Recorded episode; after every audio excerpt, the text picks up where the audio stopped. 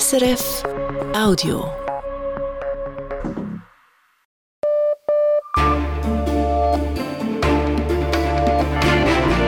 Radio SRF, Echo der Zeit mit Christina Scheidecker.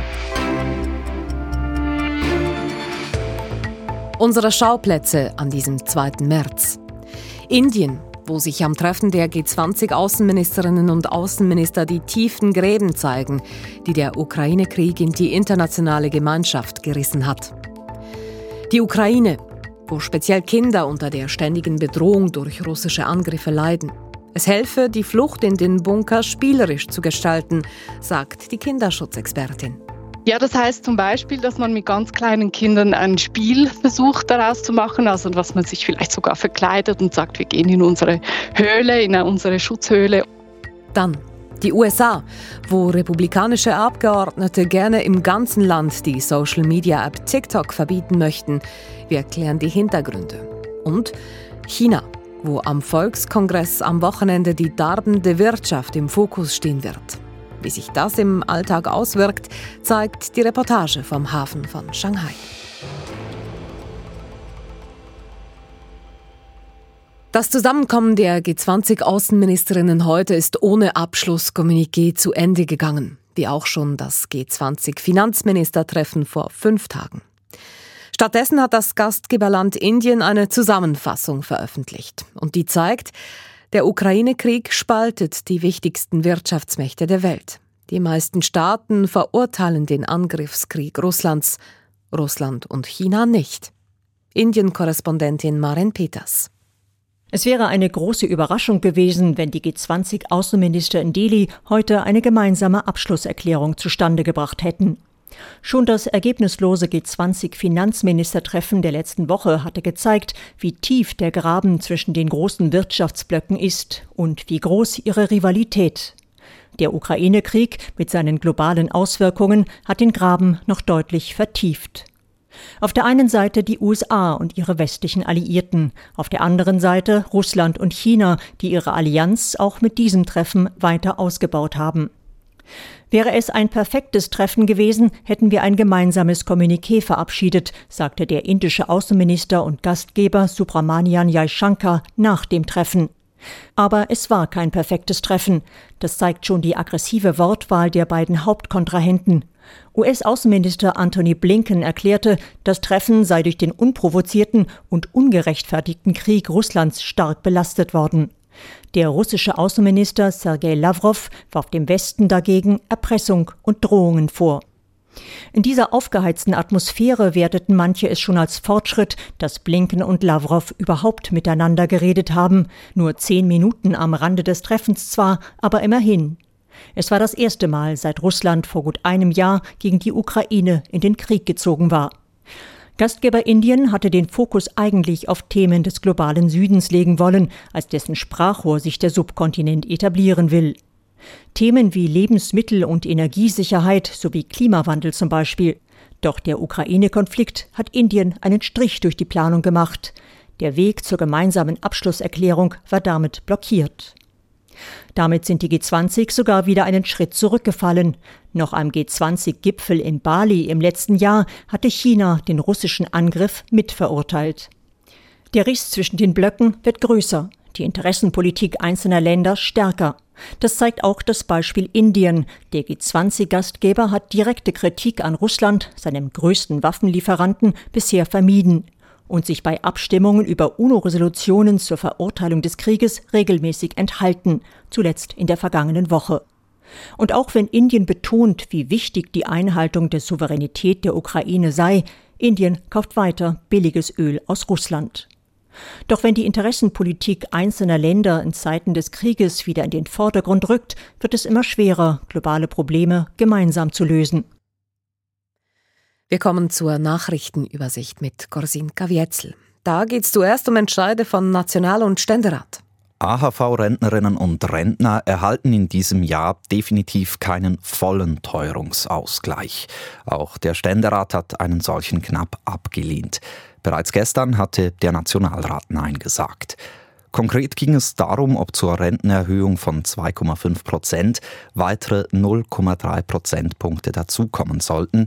Die zusätzliche Erhöhung hätte bei der Minimalrente 5 Franken mehr pro Monat bedeutet, bei der Maximalrente 12 Franken mehr.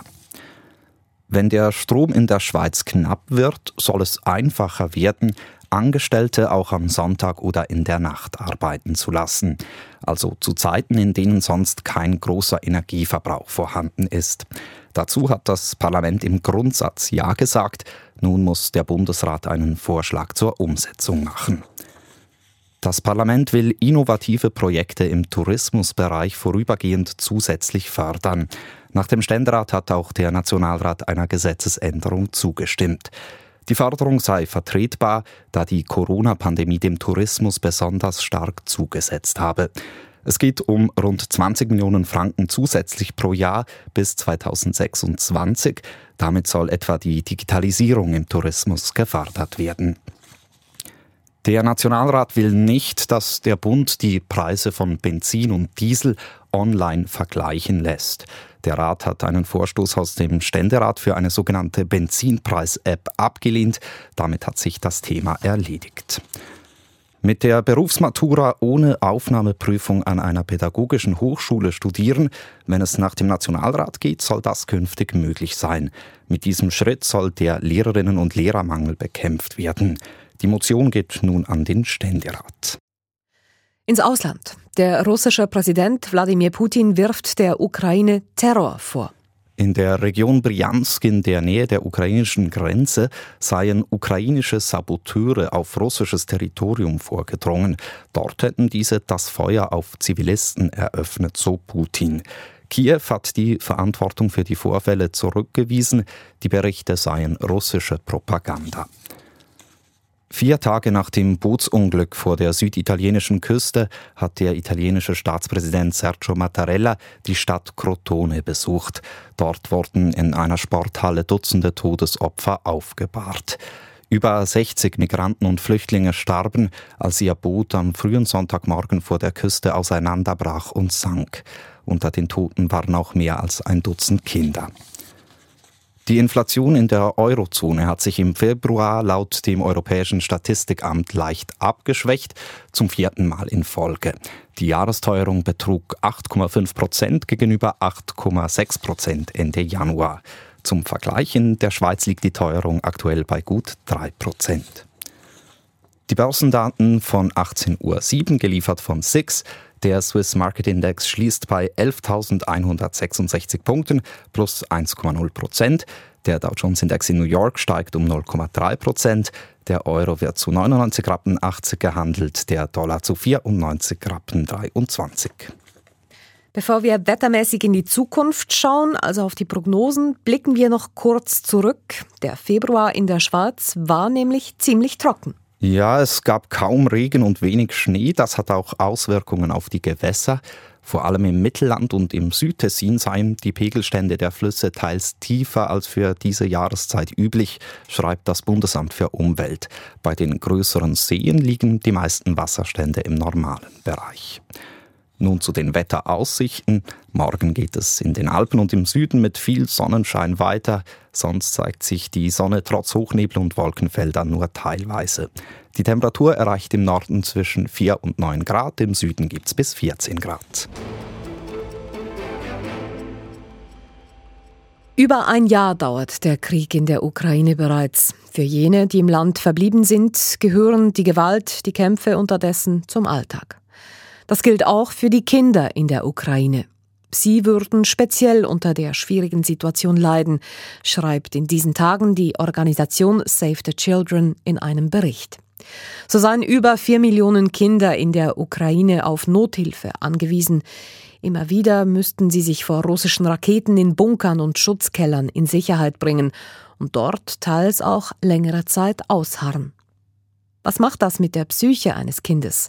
Das habe ich Nina Hössli gefragt. Sie ist Kinderschutzexpertin bei Save the Children und leitet das Schweizer Programm der Organisation.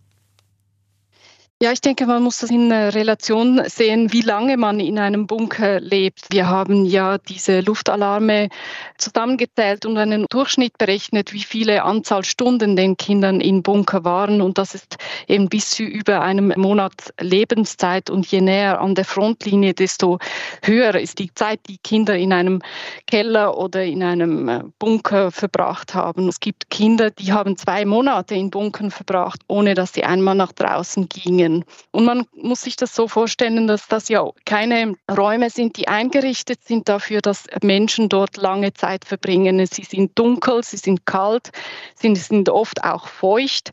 Es gibt keine Spielsachen. Kinder berichten deshalb auch von Schmerzen, physischen Schmerzen im Bauch, im Rücken, in den Beinen. Und das kommt natürlich zum einen von der fehlenden Bewegungsfreiheit in diesen kleinen Räumen, dem fehlenden Sonnenlicht, aber eben natürlich auch vom Stress, davon dort zu sein und der Isolation, vielleicht auch isoliert sein von anderen Kindern, weil man dort halt nicht mit anderen Kindern spielen kann. Also es ist sowohl physisch wie auch psychisch eine große Belastung für diese Kinder. Und gibt es irgendeine Möglichkeit, dem zu begegnen, diese Folgen abzumildern? Ja, wir sind ja vor Ort und wir richten sichere Räume ein, insbesondere gerade in Schulen oder Kindergärten, Kindertagesstätten oder wir händigen auch sogenannte Bunkerkits aus, in denen Spielsachen drin sind, so dass die Kinder eben, wenn sie in den Untergrund müssen, dass sie etwas dabei haben. Die meisten Eltern geben auch ihren Kindern, wenn sie in die Schule gehen, Nahrungsmittel und Trinkwasser mit, falls sie eben in den Keller der Schule gehen müssen. Aber eben, dass sie dann auch spielen können, wenn sie dort sind. Also wir richten auch wirklich diese Bunker teilweise ein mit Spielsachen wie eine Art kinderfreundlicher Raum, sodass eben dort vor Ort dann die Kinder einen Moment vielleicht auch vergessen können, dass sie jetzt mitten in einem Luftalarm sind und vielleicht über Stunden in diesem Bunker verbringen müssen. Was bedeuten diese Herausforderungen für Ihre Arbeit vor Ort? Ja, für unsere Arbeit vor Ort heißt das natürlich, dass wir einen Beitrag leisten an die Nothilfe, also eben auch Wasser, Nahrungsmittel, sichere Unterbringung bieten, aber dann eben auch die Angebote aufgebaut haben zur Bewältigung dieser traumatischen Erlebnisse und geben Ansätze an Eltern, an Lehrpersonen, Kindergartenlehrpersonen, wie man eben mit Kindern in einen Bunker geht und dort dennoch vielleicht ihnen einen Moment Kindsein ermöglicht, ohne dass sie in dieser Angst verbleiben, in der sie sind. Was für Ansätze sind das? Ja, das heißt zum Beispiel, dass man mit ganz kleinen Kindern ein Spiel versucht daraus zu machen, also dass man sich vielleicht sogar verkleidet und sagt, wir gehen in unsere Höhle, in unsere Schutzhöhle oder eben, dass man dann im Bunker auch Bildung weitertreibt, also dass man eben auch Unterricht macht und so versucht, die Kinder sozusagen ins Hier und Jetzt zu bringen und ihnen einen, einen Moment gibt, in dem sie ja einfach Kind sein können und nicht nur auf die Sirenen hören oder die Explosionen. Wir hören davon, dass Kinder aus der Ukraine verschleppt werden und in Russland dann zwangsadoptiert. Die UNO spricht von rund 1800 Kindern, die betroffen sind, die ukrainischen Behörden von deutlich mehr. Wie schätzen Sie diese Situation ein? Was treffen Ihre Mitarbeitenden vor Ort an? Ja, generell ist es so, dass die Gefahr in Kriegen sehr groß ist, dass Kinder von ihren Eltern getrennt werden, einfach aufgrund auch vielleicht der chaotischen Situation in gewissen Momenten. Und eine Trennung von der eigenen Familie und dem Zuhause ist natürlich für das Kind eine extrem belastende Erfahrung. Und sie stellt auch natürlich langfristige Herausforderungen für die Wiedervereinigung der Kinder. Diese Berichte machen uns Sorgen, dass eben Kinder mutmaßlich auch unfreiwillig nach Russland gebracht werden wir haben aber derzeit nur wenige gesicherte Informationen dazu. Aber jeder Krieg ist ein Krieg gegen Kinder und in dem Sinne sehr, sehr belastend für diese Kinder und Familien. Der Krieg in der Ukraine dauert bereits ein Jahr. Ein Ende ist nicht in Sicht. Wie macht man eine solche Situation, in der Krieg quasi zum Alltag wird, für die betroffenen Kinder vor allem einigermaßen erträglich? Ja, das eine ist sicher die Sicherung der grundlegenden Bedürfnisse, Nahrung, Unterbringung, Trinkwasser. Und dann das andere sind gerade für Kinder der Zugang zu Schulbildung aufrechtzuerhalten, dass sie eben weiterhin auch Schulbildung erfahren Zum einen eben, um ihre eigene Bildungsbiografie nicht zu unterbrechen, aber zum anderen auch, weil das einfach ein soziales Umfeld ist, ein Moment, wo die Kinder mit anderen Kindern zusammen sein können, lernen können, sich austauschen können, Freundschaften pflegen können. Und das ist auch wichtig, wenn man an Schulunterricht denkt. Und wie gelingt das in der Ukraine? Was sind da Ihre Erfahrungen? Das ist natürlich extrem schwierig. Eben, es wurden schon über 400 Schulen komplett zerstört, 3000 Schulen beschädigt. Viele Lehrpersonen sind auch nicht mehr da. Das heißt eben, man hat auch nur schon deshalb ist man gezwungen, auf andere Formen der Bildung umzuschwenken und eben zum Beispiel Online-Unterricht zu machen. Also derzeit nehmen zweieinhalb Millionen Kinder Online-Unterricht primär, gehen nicht physisch zur Schule. Aber dann gibt es dann dort weitere Herausforderungen eben mit Stromausfällen, dass man dann eben nicht einen Zugang hat zu diesem Online-Unterricht oder dass man kein eigenes Endgerät hat, kein Tablet oder nur eines pro Familie und dann muss man entscheiden, welches Kind darf jetzt heute oder diese Stunde lernen und welches nicht. Also es sind enorme Herausforderungen, an denen man täglich arbeiten muss und versuchen muss, diese kleinen Schritte zu tun. Nina Höstli von der Kinderschutzorganisation Save the Children. Das ist das Echo der Zeit auf Radio SRF. So geht's bei uns weiter. Das verheerende Zugunglück in Griechenland ist Thema, das enorme Missstände offenbart. Das Geschäft der Raiffeisen-Gruppe, die vor allem bei Hypotheken stark ist, aber gerne auch eine Anlagebank sein möchte. Die Aufarbeitung der Corona-Pandemie in Großbritannien, die aktuell vor allem über die Medien läuft. Und ein Tipp aufs Wochenende hin. Wir tragen für unseren samstäglichen Newsletter jeweils die besten Echo-Geschichten der Woche zusammen und bieten auch immer wieder Einblicke in unseren Arbeitsalltag. Falls Sie das interessiert, abonnieren können Sie uns auf srf.ch-newsletter.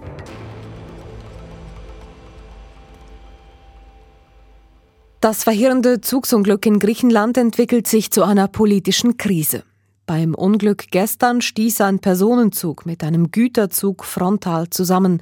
Dabei verloren mindestens 46 Personen ihr Leben, Dutzende wurden verletzt. Unterdessen ist eine heftige Diskussion über den Zustand des griechischen Bahnwesens entbrannt. Mit Entsetzen nimmt eine breite Öffentlichkeit die katastrophalen Mängel zur Kenntnis. Peter Vögeli.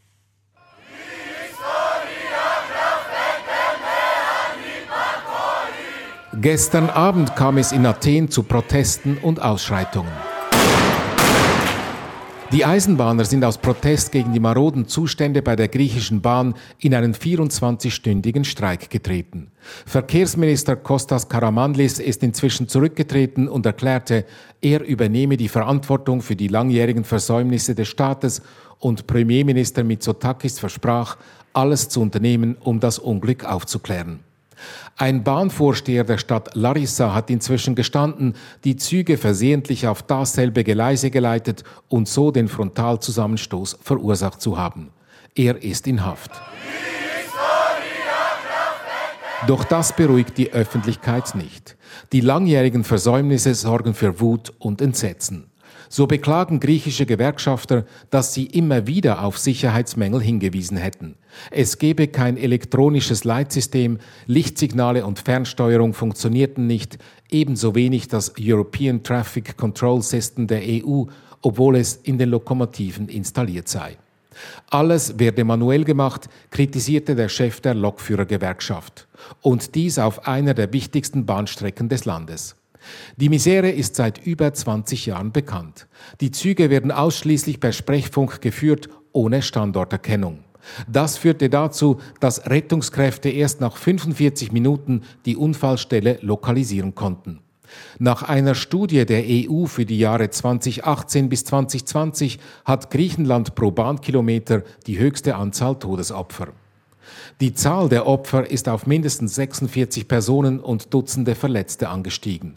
Vor allem junge Leute waren im Zug, die sich nach einem Feiertag auf dem Rückweg in die Universitätsstadt Thessaloniki befanden.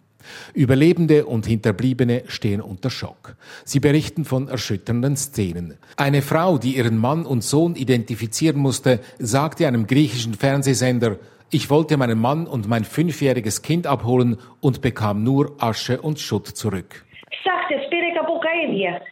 Εγώ έβαλα μέσα τον άντρα μου και το παιδί μου και μου δώσανε στάχτες και από καΐδια. Δεν μου δώσανε ούτε DNA, ούτε παιδί, ούτε τίποτα. Andere berichten, dass die Polizei sie nach Tätowierungen und Ohrringen ihrer Angehörigen gefragt habe, um die Toten zu identifizieren. Seit 2017 gehört die griechische Eisenbahngesellschaft Hellenic Train der staatlichen italienischen Bahngesellschaft Ferrovie dello Stato FS. Im Zuge der Schuldenkrise verkaufte die griechische Regierung viele staatliche Unternehmen. Die FS übernahm die Hellenic Train, die sich in einem so schlechten Zustand befand, dass sie nur 45 Millionen Euro kostete. Aber auch die FS hat seither nicht viel investiert. Für die Infrastruktur ist wiederum die Gleisgesellschaft OSE verantwortlich. Der griechische Staat hat der OSE über 10 Milliarden Euro Schulden erlassen, doch auch dieses Unternehmen befindet sich nach wie vor in einem schlechten Zustand.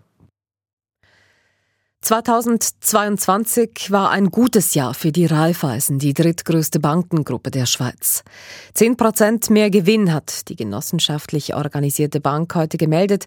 Das sind insgesamt rund 1,2 Milliarden Franken. Und erstmals zählt die Raiffeisengruppe mehr als zwei Millionen Genossenschafterinnen und Genossenschafter. Das gute Geschäftsergebnis rührt auch vom Hypothekengeschäft. Da ist die Raiffeisen Marktführerin in der Schweiz. Die steigenden Zinsen scheinen der Bank nicht viel anhaben zu können. Wirtschaftsredaktor Philipp Erath.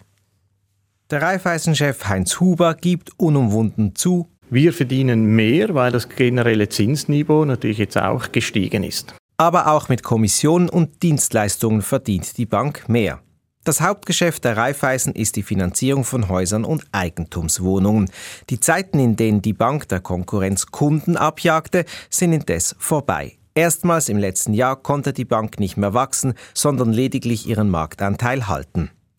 80 Prozent der Hypotheken bei Raiffeisen sind fest mit langen Laufzeiten, die meisten noch zu sehr guten Konditionen für die Kundinnen abgeschlossen. Die Bank hingegen muss dieses Geld in Zeiten steigender Zinsen aber zunehmend teurer auftreiben. Heinz Huber beunruhigt das aber nicht. Ja, die Refinanzierungskosten, die steigen natürlich auch. Auf der anderen Seite haben wir natürlich auch ein Bilanz- und ein Zinsänderungsmanagement. Von daher sind wir relativ gut abgesichert. Zinsänderungsmanagement, das heißt übersetzt, wer jetzt neu bei Raiffeisen eine Hypothek abschließt, muss tief in die Tasche greifen, im Schnitt dreimal mehr als noch vor einem Jahr, viel mehr als die Refinanzierungskosten der Bank. Dass die Bank an neuen Krediten nun übermäßig viel verdient, streitet der Raiffeisen-Chef nicht ab, sagt aber, ja, das ist der Markt, der diesen Preis vorgibt. Historisch gesehen ist dieses Preisniveau natürlich immer noch relativ tief. Das stimmt, man muss allerdings weit in die Geschichte zurückschauen, über zehn Jahre. Und so weichen immer mehr Kundinnen und Kunden in eine flexible Geldmarkthypothek aus. Diese ist an den Leitzins der Nationalbank gekoppelt, fix bleibt nur die vereinbarte Marge. Diese Marge konnte, wie alle Banken, aber auch Raiffeisen erhöhen, zur Freude von Heinz Huber. Für uns kurzfristig ist das eine attraktive Variante, aber wie gesagt, am Schluss wird der Kunde seinen Entscheid treffen. Für 2023 rechnet die Bank nicht damit, dass das Hypothekengeschäft abflacht, auch wenn wegen den gestiegenen Zinsen das Eigenheim für immer mehr ein Wunsch bleibt. Wir sehen nach wie vor eine leichte Steigerung, weil die Nachfrage groß ist und das Angebot sehr knapp. Also es wird sich nicht viel ändern. Auch rechnet die Bank nicht damit, dass die Immobilienpreise merklich sinken werden. Das zweite Standbein der Raiffeisen sind die Genossenschafterinnen und Genossenschafter mit einem regulären Bank- und Sparkonto. Das Vermögensverwaltungsgeschäft, also das Anlegen von Kundengeldern am Geld- und Aktienmarkt, ist aber nicht eine Stärke von Raiffeisen. Das möchte Heinz Huber nun ändern, denn dieses Geschäft ist dank hohen Gebühren margenträchtig. Ja, wir haben gesehen, dass Raiffeisen äh, nicht primär für Anlagen stehen. Das haben wir natürlich festgestellt. Wir stellen aber auch fest, dass der typische Raiffeisenkunde oder die typische Raiffeisenkundin auch fürs Alter ansparen möchte und hier natürlich auch Anlagen tätigen. Ziel dabei ist auch Kleinsparende abzuholen. Die Eintrittsschwelle für die Vermögensverwaltung wird auf die Hälfte auf 50.000 Franken gesenkt. So will sich die Raiffeisen in diesem hart umkämpften Markt behaupten. Ob es ihr gelingt, ist offen. Früher, als sie dieses Geschäft mit Partnerbanken betrieb, blieb der Erfolg aus.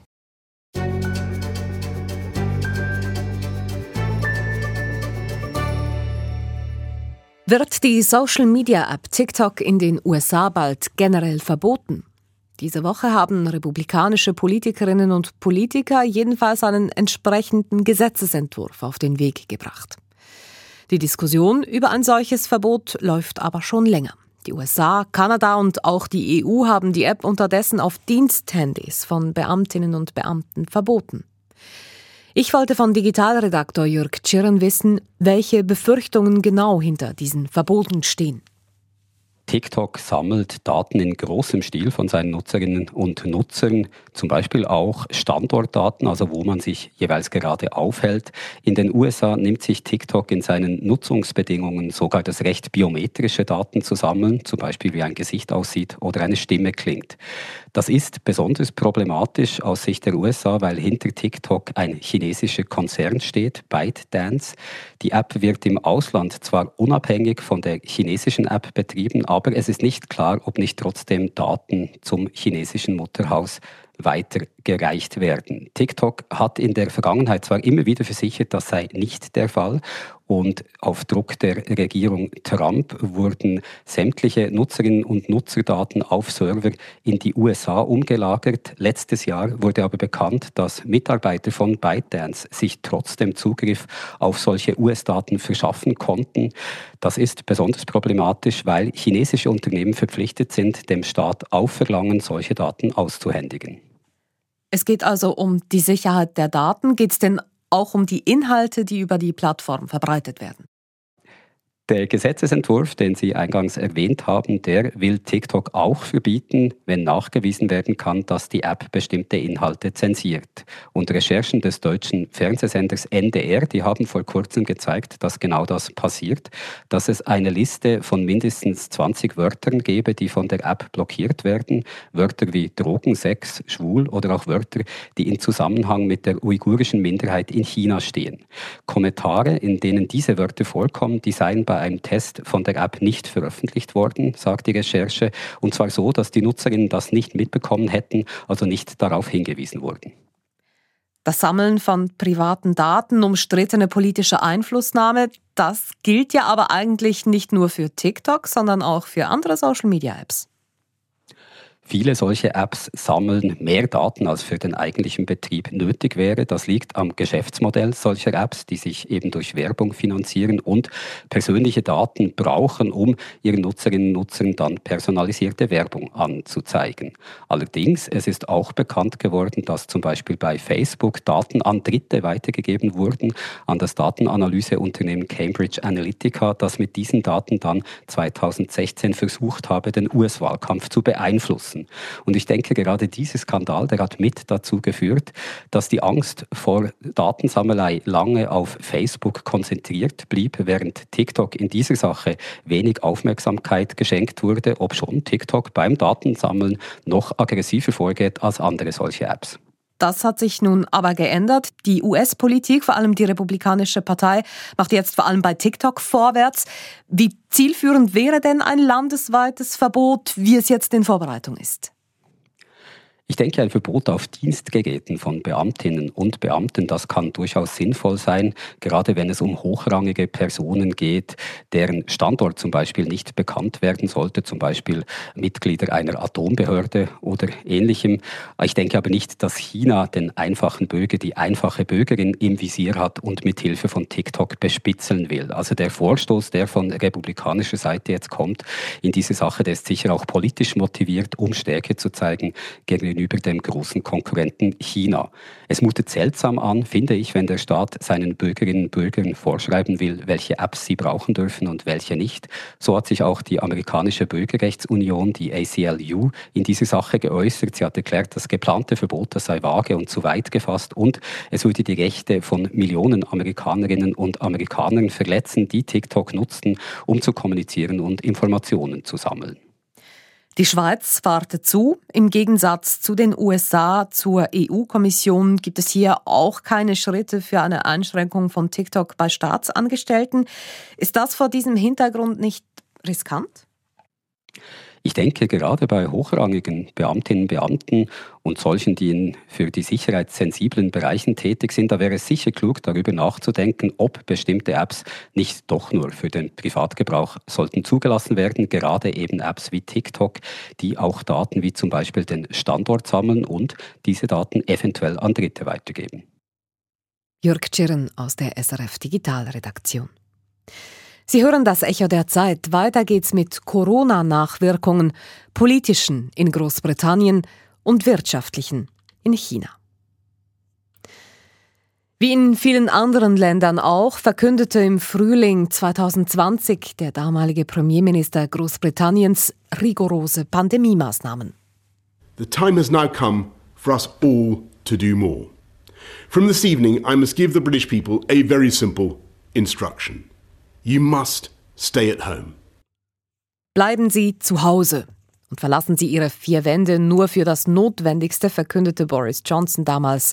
Pubs, Läden und Schulen wurden geschlossen. War das wirklich alles richtig und nötig? Dazu läuft in Großbritannien eine offizielle Untersuchung, die gestern aber von der Tageszeitung Daily Telegraph überholt wurde. Die Zeitung hat Einsicht in die private Korrespondenz des damaligen Gesundheitsministers und veröffentlicht diese jetzt nach und nach. Aus London, Patrick Wilser. Viele Leute in London erleben gerade schlaflose Nächte, besonders jene, die Matt Hancock während der Pandemie eine Textnachricht geschickt haben. 100.000 WhatsApp-Nachrichten des damaligen Gesundheitsministers wurden an die Tageszeitung Daily Telegraph weitergereicht. Unter dem süffigen Titel Lockdown Files wird die private Krisenkorrespondenz des Ministers nun häppchenweise veröffentlicht. Das britische Publikum erfährt, dass der damalige Gesundheitsminister alle Lehrkräfte in einer Nachricht an den Erziehungsminister mit einem üblen Schimpfwort aus der Fäkalsprache verunglimpfte. Dieser wiederum stimmte ihm zu und nannte die Lehrer einen Haufen von faulen Säcken. Und die Regierung zog offenbar in Betracht, Katzen zu töten, dies weil man nicht wusste, ob auch Haustiere den Virus übertragen können. Die Kommunikationsfragmente sind teilweise bizarr, werfen aber durchaus ernsthafte Fragen auf. Hat der damalige Gesundheitsminister Matt Hancock während der Pandemie aus politischem Kalkül Altersheimbewohnerinnen bewusst nicht testen lassen? Dies suggeriert jedenfalls der Daily Telegraph. Um die Testkapazität in Spitälern und Arztpraxen zu erhöhen, habe man die Tests der betagten Bevölkerung vorenthalten. Ist dies allenfalls eine Erklärung, weshalb in den ersten drei Monaten der Pandemie in britischen Altersheimen mehr als 20.000 Menschen verstorben sind? Die veröffentlichten Textnachrichten weisen darauf hin, dass während der Pandemie bei weitem nicht alle Entscheide der britischen Regierung wissenschaftlich begründet waren. Der frühere Gesundheitsminister war jedoch bereits eine kontroverse Figur, bevor die britische Bevölkerung den Inhalt seines Mobiltelefons kannte. Während die Bevölkerung sozial zwangsdistanziert im Lockdown harrte, wurde er während der Pandemie in seinem Ministerium in inniger Umarmung mit seiner damaligen Beraterin erwischt. Vor einigen Wochen machte er als Teilnehmer eines Dschungelcamps Schlagzeilen, wie er mit einem Frosch auf dem Kopf in einem Tümpel sitzt. Doch auch die Quelle der Textnachrichten ist nicht über alle Zweifel erhaben. Diese sind zwar offensichtlich echt, eine Journalistin hat sie von Matt Hancock zum Verfassen einer Biografie bekommen, trotz Schweigepflicht hat sie aber diese im Zitat nationalen Interesse an den Daily Telegraph weitergereicht. Die Nachrichten bieten einen faszinierenden Blick hinter die Kulissen einer Jahrhundertkrise und werden in diesen Tagen noch vielen Leuten in Westminster schlaflose Nächte bereiten. Ohne Kontext befriedigen sie aber in erster Linie die öffentliche Neugier. Die Pandemie hat allein in Großbritannien mehr als 200.000 Menschen das Leben gekostet. Deren Angehörige wünschen sich mehr als ein Konvolut von Textnachrichten. Von wirklich nationalem Interesse werden deshalb die Ergebnisse einer parlamentarischen Untersuchung sein, die Ende Jahr erwartet werden. Am Sonntag beginnt in China der jährliche Volkskongress. Das rund 3000-köpfige Parlament wird unter anderem die Reformvorschläge der kommunistischen Partei abnicken. Im Fokus der Versammlung die Wirtschaft. Nach einem miserablen Jahr soll diese wieder stärker wachsen. Allerdings stehen die Vorzeichen schlecht. So darbt derzeit der Handel mit dem Ausland, eine der wichtigsten Stützen der chinesischen Wirtschaft. Wie einschneidend die Situation ist, hat China-Korrespondent Samuel Emch am größten Containerhafen der Welt erfahren. Es ist auffallend ruhig am großen neuen Containerhafen von Shanghai. Dieser liegt auf einer Insel. Die 30 Kilometer lange Zufahrtsbrücke ist kaum befahren. Überall am Hafen sieht man Lastwagen, die am Straßenrand stehen. Die meisten Fahrer verkriechen sich an diesem kaltregnerischen Tag in den Kabinen. Einer der Fahrer steigt runter fürs Gespräch. Das Geschäft läuft schlecht. Wenn jemand meinen Lastwagen kaufen will, ich würde ihn verkaufen. Es wäre ein Verlustgeschäft, aber ich habe ja nichts zu arbeiten. Sieben, acht Aufträge pro Monat und die Bezahlung für die Aufträge ist schlecht. In normalen Zeiten habe er 20 Aufträge im Monat. Doch seit Monaten würden es immer weniger. Auch die offiziellen Zahlen zeigen abwärts. Die letzten aktuellen Exportdaten für vergangenen Dezember verzeichnen ein Minus von fast 10 Prozent. Eine wichtige Ursache dafür ist die schlechte wirtschaftliche Lage in Europa und den USA. Läuft es dort schlecht, sinkt die Nachfrage nach chinesischen Gütern. Chinesische Ökonomen weisen aber auch darauf hin, dass gewisse Güter vermehrt in anderen Ländern produziert werden. Einerseits wegen bestehenden Handelskonflikten und weil China nicht mehr ein absoluter Billigproduktionsstandort ist. Während die Exporte sinken, steigt der Frust bei den Lastwagenfahrern am Hafen, die darauf warten, endlich einen Container transportieren zu können. Unsere Generation muss viel Druck aushalten, so viel Kosten, Ausbildung der Kinder bezahlen, Hypotheken bedienen, Gesundheitskosten der Eltern tragen. Ich hatte 100.000 Yen gespart, dann wurden meine Eltern krank. Jetzt habe ich Schulden. Der Fahrer bietet Zigaretten an. Ich bin müde, so müde. Ich möchte einschlafen und nicht mehr aufwachen. Es ist so viel Druck.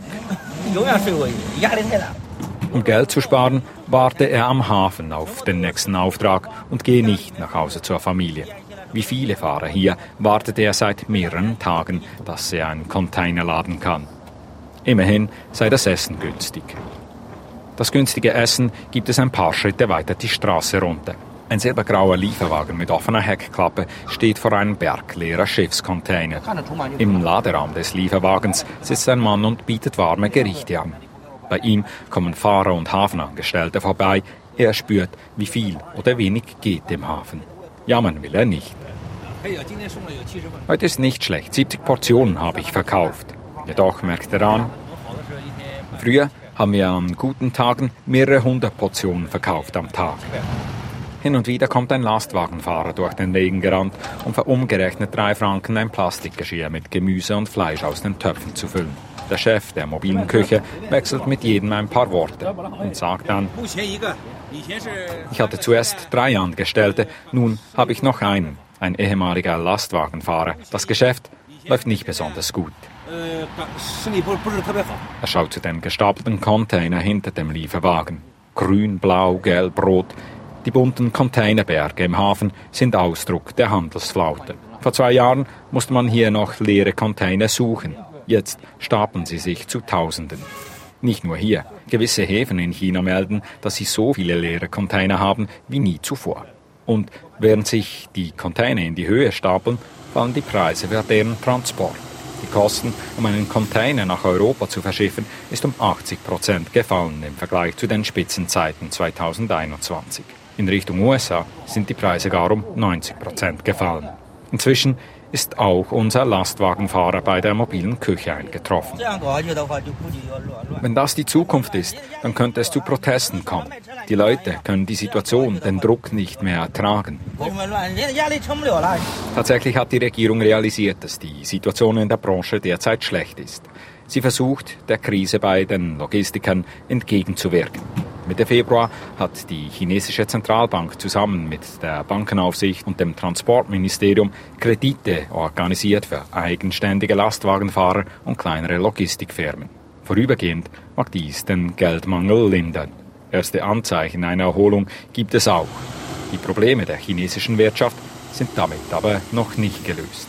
Lösungen soll der Volkskongress in Peking hervorbringen. Die Reportage aus Shanghai von Samuel Emch gehört im Echo der Zeit. Redaktionsschluss ist um 20 vor 7. Verantwortlich für die Sendung Markus Hofmann, für die Nachrichten Karin Britsch, am Mikrofon Christina Scheidecker. Das war ein Podcast von SRF.